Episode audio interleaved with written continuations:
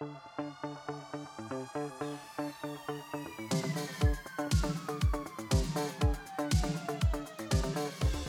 aí pessoal, sejam muito bem-vindos a mais um episódio do podcast Economista Sincero, economista que mais trabalha no Brasil. E no episódio de hoje falaremos sobre a inflação aqui no Brasil, que subiu mais uma vez, pressionada pelos alimentos e pelas passagens aéreas. Tá impossível viajar. Além disso, abordaremos também a inflação anual nos Estados Unidos, que caiu em novembro. O episódio de hoje está imperdível, só que antes de continuar, eu te peço que avalie ele com 5 estrelas no Spotify. Pois é, galera a inflação no Brasil continua subindo. Segundo dados divulgados pelo IBGE nesta terça-feira, o Índice Nacional de Preços ao Consumidor Amplo, famoso IPCA, considerada a inflação oficial, avançou 0,28% no mês passado. Com isso, o Brasil passa a ter um IPCA acumulado de 4,68% nos últimos 12 meses. Isso não me assusta muito não é aquele valor absurdo da saída da pandemia, mas também não dá para brincar. Na parcial desse ano, a alta é de 4,04%. O resultado de novembro veio quase em linha com as projeções do mercado, que esperava um aumento de 0,29, então colou ali, ficou muito próximo.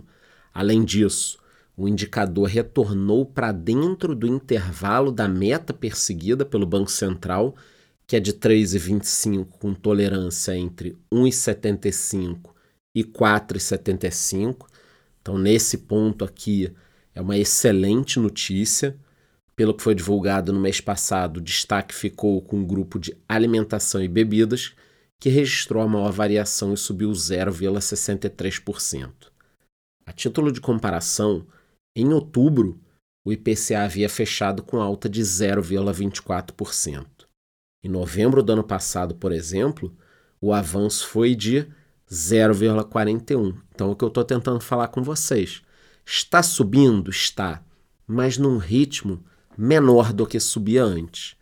Essa foi a quinta alta seguida desde o mês de junho, quando houve deflação e quando a galera ficou desesperada com os fundos imobiliários. Ah, agora vai ter deflação sempre e tal. Calma, porra, calma. Ainda de acordo com o IBGE, em novembro, seis dos nove grupos pesquisados apresentaram alta. Além dos alimentos, o segmento habitação subiu 0,48%, enquanto de transportes avançou 0,27%. As passagens aéreas ganharam destaque, negativo no caso, por mais um mês com alta de 19,12%. Tá impraticável, galera. O Lula prometeu que os aeroportos voltariam a ser uma rodoviária e tá difícil, meu amigo. Eu acho que aeroporto virou um negócio de alto luxo. Por outro lado, se isso serve de consolo, os combustíveis tiveram uma deflação de 1,58%. A gasolina, por exemplo, caiu 1,69%, enquanto o preço do etanol diminuiu 1,86% o que é reflexo também da queda no preço do barril de petróleo. Em contrapartida, como não existe almoço grátis, o óleo diesel subiu 0,87%. O IBGE destacou que, mesmo com um cenário mais ameno, os preços monitorados seguem pressionando a inflação.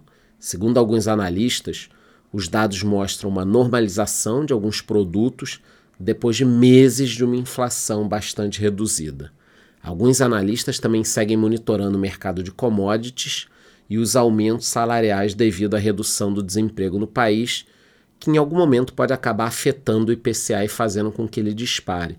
Então, para quem não entendeu o que eu estou falando, é o seguinte: o desemprego está caindo, né? era acima de 10, agora já está 7 e pouco. Isso significa que as empresas, em algum momento, vão ter que oferecer um salário maior ah, Charlão, mas é legal oferecer um salário maior. Não, tudo bem, eu também acho legal, porra. Só que um salário melhor significa também inflação.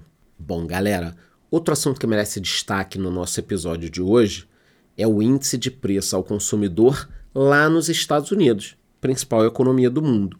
Segundo dados divulgados nessa terça-feira, a inflação americana subiu 0,1% no mês passado Entretanto, no acumulado dos últimos 12 meses, o índice ficou em 3,1%, uma queda de 0,1 ponto percentual em relação a outubro, quando ficou em 3,2%. E aí você deve estar pensando: caramba, Charlão, que bacana! Só 3,1% de inflação nos Estados Unidos.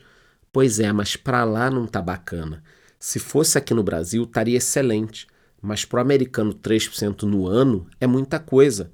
O resultado, mesmo assim, ficou perto do esperado pelo consenso do mercado.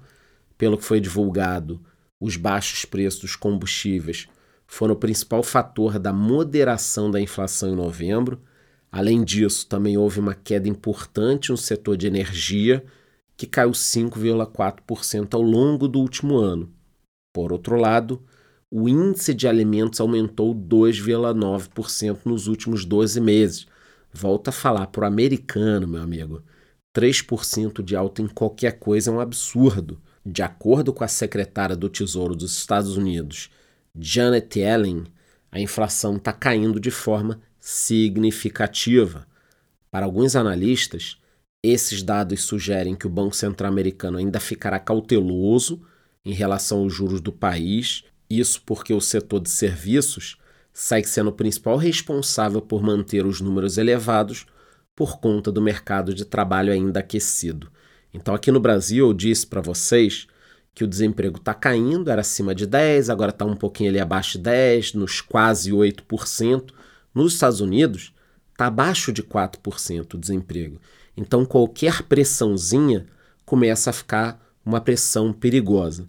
Em relação ao juro americano, nós tínhamos medo de que o governo fosse subir de novo, mais uma vez o juro, e agora já se fala numa queda no primeiro ou no segundo trimestre do ano que vem. Tudo isso vocês vão saber por aqui.